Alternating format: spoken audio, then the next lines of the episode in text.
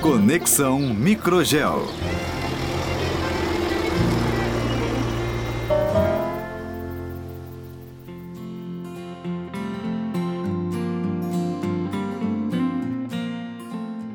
Olá, aqui é a Júlia e sejam bem-vindos ao Conexão Microgel. A Microgel é uma empresa com mais de 20 anos de mercado, 100% brasileira e pioneira no manejo do microbioma do solo.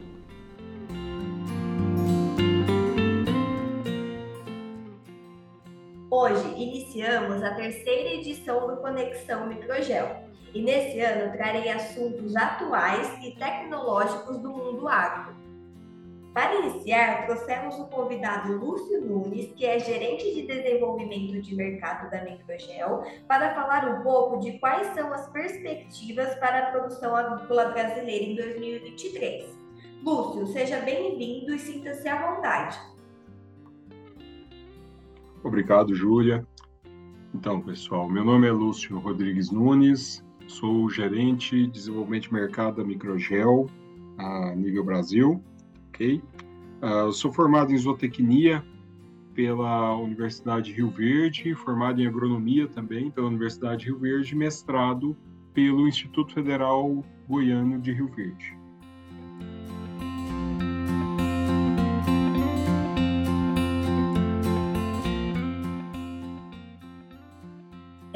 Fala um pouquinho para a gente, diante do esperado para 2022, de forma geral, assim, de produção agrícola no Brasil, se atingiu as expectativas dos produtores e da produção numa forma geral.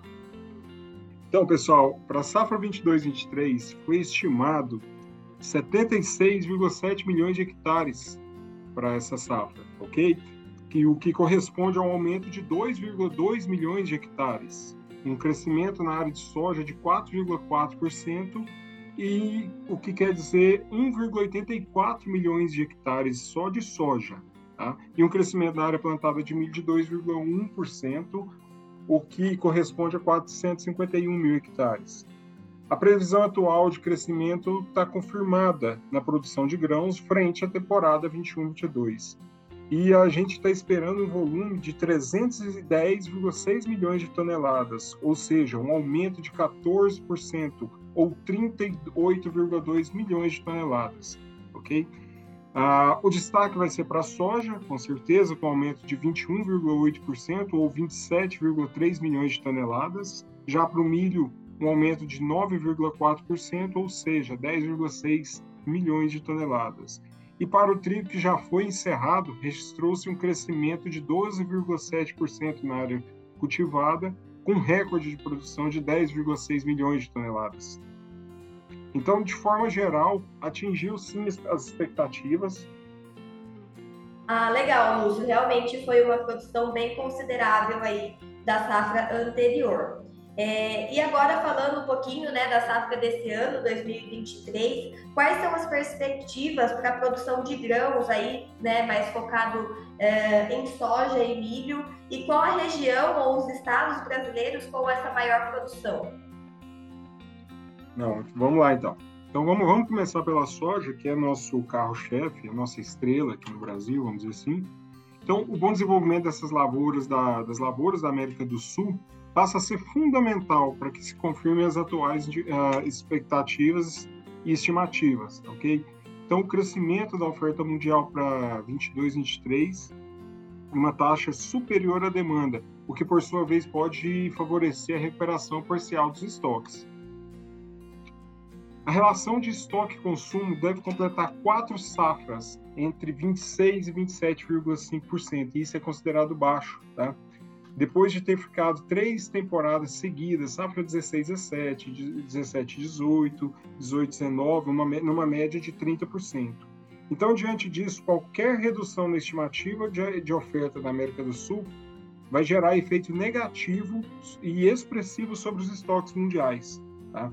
A produção estimada, portanto, é de 152,9 milhões de toneladas, ou seja, 21,8% superior à safra passada. As melhores condições climáticas em dezembro e janeiro das principais produtoras, das principais regiões produtoras, já proporcionou um acréscimo de 0,1% sobre a divulgação anterior. Na maioria das regiões, o desenvolvimento das lavouras é considerado satisfatório, com exceção apenas do Rio Grande do Sul, onde as baixas precipitações foram registradas nos últimos, nos últimos meses comprometeram o potencial produtivo em grande parte do estado. Essa perda produtiva vem sendo compensada pelas produtividades alcançadas no estado do Mato Grosso. Tá? Já pensando em milho, ainda que os atuais preços do milho operem em patamares inferiores aos registrados em 2022, a oferta mundial ela está enxuta e o ritmo forte das exportações brasileiras e os baixos estoques de passagem vem dando sustentação às cotações domésticas desde o segundo semestre de 2022. Já para a safra total de milho, primeira, segunda e terceira safra, a produção estimada deve totalizar cerca de 123,7 milhões de hectares, de toneladas, desculpa. Ah, ou seja, um crescimento de 9,4%, ou 10,6 milhões de toneladas.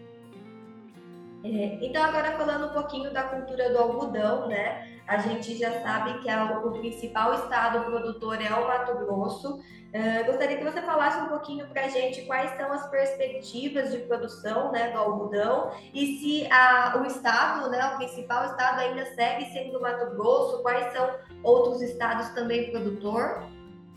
Beleza, Júlia. Então vamos lá. Falando um pouco sobre o algodão, o setor produtivo de algodão em pluma deve elevar a área de cultura nessa safra 22-23, tá? É, diante principalmente de uma boa rentabilidade nos últimos anos. Porém, tem-se alguns problemas. A possibilidade de redução na economia mundial devido ao ambiente inflacionário de todas as economias e até ainda é, pelo efeito do Covid-19 da China. Falando de preços, o algodão em pluma registrou uma oscilação expressiva no mercado interno e externo ao longo de 2022. A menor oferta global uh, jogou os preços para cima, mas em contrapartida, o cenário está preocupante, esse cenário inflacionário do mundo, tá? A recessão econômica mundial e a redução da demanda global, sobretudo por parte da China, vem pressionando os preços internacionais e, consequente, consequentemente, os preços domésticos para baixo.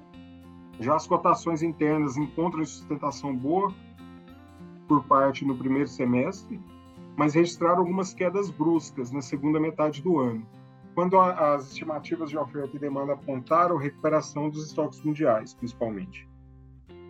Pensando em área estimada, Júlia, a produção de algodão para a safra 22 de 23 é de 1,67 milhões de hectares, ou seja, 4,56% maior do que na safra passada e 1,9% superior ao, ao, último levantamento. Então, Júlia, com relação à produtividade, na safra 22 e 23, a produtividade ficou estabilizada. E a estimativa de produção para a próxima safra então, é de 7,38 milhões de toneladas em algodão em caroço, que corresponde a cerca de 3 milhões de toneladas de algodão em pluma. A semeadura nacional já está bastante avançada já esse ano, e o estado do Mato Grosso é o maior produtor nacional, e hoje já está com praticamente 80% da área cultivada em algodão. Ah, obrigada, Lúcio. E quais são as, as principais dificuldades que os produtores de algodão enfrentam? Então, Júlia, em síntese, as principais dificuldades que os produtores de algodão enfrentam é as pragas e as doenças, que surgem sistematicamente na cultura e pode reduzir significativamente a produção, caso não sejam tomadas atitudes a tempo, né? Então, doenças que não são tratadas a tempo pode ser responsável pela queda na produtividade e na qualidade do produto colhido. E lembrando que a qualidade do algodão colhido é muito importante. Então, nesse cenário, se destacam doenças causadas por fungos, por vírus, que são responsáveis pelo aumento do custo de produção com a compra de defensivos para a produção da lavoura, ok? Então, para que os produtores evitem isso, não se pode confiar em um único método de controle, visto que não existe uma solução única para a lavoura, né? Logo, é preciso levar em consideração a necessidade da adoção de conjunto de medidas é, combinadas harmonicamente, tá? que resulta em controle efetivo desses, micro, desses organismos. E o controle biológico se faz muito importante e, se vem, se, e vem se destacando bastante nos últimos anos. Lúcio, entrando então agora na cultura de cana-de-açúcar, que o Brasil também tem uma produção bem expressiva, é, a gente tem alguns dados aqui, segundo a Conab, que a safra de cana-de-açúcar 22-23, ela deve superar aí 572 milhões de toneladas. É, com base nessa informação, o que deve ocorrer na produção canavieira? Então, Júlia, a temporada 23-24 deve se iniciar em abril principalmente na região do Centro-Sul, deverá registrar um aumento na produção de cana-de-açúcar devido a maior, principalmente a maior produtividade. As estimativas apontam que o Centro-Sul pode produzir entre 560 e 595 milhões de toneladas de cana, contra os 538 milhões de toneladas da atual temporada 22-23. Tá certo que está previsto aí a gente superar 572, mas os dados, pelo menos até de 16 de dezembro da União da Indústria da Cana-de-Açúcar aponta até então 538. A gente pode sim elevar esse, esse número. Pensando ainda no cenário da cana-de-açúcar, o etanol na safra 22-23, exportado pelas usinas, foi o destaque na safra e ajudou a reduzir a oferta do, do biocombustível no mercado interno. Ressalta-se que no ciclo anterior, a menor oferta desse produto limitou as exportações brasileiras de etanol. Gente finalizar então aí uh, com a nossa última cultura, né, que é o café, quais são os principais estados produtores de café e o que os produtores vêm adotando para uma produção mais sadia e lucrativa? Tá, vamos falar um pouco então da cultura do café. Né, uma cultura bastante expressiva, principalmente em alguns estados brasileiros aí, em Minas, São Paulo. 2022, o mercado cafeeiro nacional foi influenciado por sérias incertezas do mercado externo, tá? É o campo nacional. No primeiro semestre, as cotações do Arábica estiveram acima dos mil reais a saca de 60 quilos, influenciada pela guerra da Rússia e da Ucrânia. Isso reforçou entraves logísticos carregados desde o início da pandemia, levou, preços dos, elevou o preço dos insumos. Vale ainda ressaltar que os preços que estavam altos pela restrição da oferta, em especial no Brasil, naquele período os investidores também se afastaram das commodities agrícolas e procuraram outras mais rentáveis, com um menor risco. Por outro lado, influenciou negativamente os contratos futuros do Arábica, negociados na Bolsa de Valores de Nova York, tá ok? Já o setor cafeeiro nacional deve registrar novamente um ano desafiador no curto prazo. Ainda há incertezas quanto ao volume a ser colhido, sobretudo no Brasil.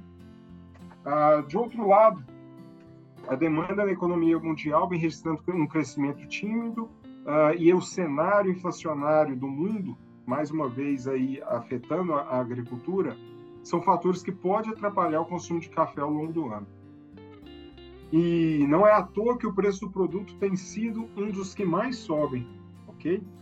De acordo com as pesquisas da safra cafeira 21-22, os cafeicultores brasileiros têm seus principais desafios o estímulo à produção de café de qualidade e o acesso às novas tecnologias. Diversas técnicas devem ser empregadas para melhorar e gerir a propriedade rural, para reduzir, pensando em redução de custos, colaborar para a preservação do ambiente e a partir da otimização dos insumos e dos defensivos. E quando a gente pensa em reduzir uh, e otimizar o uso de defensivo e proteger o meio ambiente, a adubação biológica se faz extremamente necessária na produção cafeeira. Pensando, pensando então, Júlia, nas diversas técnicas que podem ser empregadas para melhorar e gerir a propriedade rural, de reduzir custos, colaborar com a preservação do, do meio ambiente, otimizar o uso de insumos e defensivos, a adubação biológica vem se demonstrando muito importante uma ferramenta essencial para o produtor nesses quesitos. Então, agora para a gente finalizar, né, vamos falar um pouquinho uh, né, desse início de 2023, que começou aí com altos índices de chuva né, na maior parte do território brasileiro. Uh, de uma forma geral, esse fator climático ele é importante para o desenvolvimento das culturas, né? Mas com, como que o excesso e a alta frequência dessas chuvas pode ocasionar problemas na produção agrícola? Ah, tá ok, Júlia. Júlia, quando a gente pensa em clima, a gente tem que ressaltar muito dois fenômenos, tá? O Laninha e o, La, e o El Ninho, que afeta diretamente no, no, no, nosso clima, tá ok? E pensando principalmente no sul e no norte do, do Brasil. Pelo terceiro ano consecutivo, o Laninha vem atuando no verão brasileiro. E o que, que ele causa? Ele interfere no clima com mais intensidades nos extremos do país, igual eu falei, resultando em excesso de chuva no Nordeste e um baixo volume de precipitação ou de chuva no, no sul do Brasil. O levantamento feito pela equipe do CPEA, uh, eu consultei lá, mostrou que o grande volume de chuva no Nordeste danificou as produções de fruta, sobretudo voltada à exportação. Tá? Já no sul do país, o tempo mais seco acabou beneficiando a produção de batata e de tomate, que foi bom, uh, sobretudo no Rio Grande do Sul, mas porém prejudicou bastante a produção de soja. Paralelamente ao efeito do Laninha, o Sudoeste registrou no verão 22-23 chuvas acima da média, tá? por conta da passagem de umidade pela porção central do Brasil, conforme indicação lá da, da, da Agência do Clima, de Clima Rural. Todo esse cenário contribuiu para a recuperação das reservas hídricas no Sudoeste, porém prejudicou a qualidade da produtividade dos hortifrutos na região, além de ter elevado os custos de produção à medida que houve necessidade de intensificação desse, do manejo sanitário, assim como na costura do café, do, da soja, do feijão. Tá? Para esse ano, tudo indica que o Laninha, Laninha perderá força em março e o clima deve se normalizar entre outono e inverno de 2023. Já no segundo semestre, há indício que o El Ninho volte para o Brasil, resultando em um clima contrário, tá? Observado atual, atualmente. Ou seja, a gente vai ter chuvas mais escassas no Nordeste e chuvas acima da média no Rio Grande do Sul. Lúcio, agradeço sua presença, agradeço por ter aceito o nosso convite e foi de extrema importância a sua participação no Conexão Microgel. Tá bom, Júlia? Eu que agradeço, é sempre um prazer contribuir aí. Uh, acho que é, muito, é de muita valia o produtor conhecer o, os mercados, ter uma noção geral do mundo, porque isso afeta diretamente no, nos preços em com que ele vai vender as suas commodities, tá ok? Obrigado e até a próxima. Obrigada, Lúcio.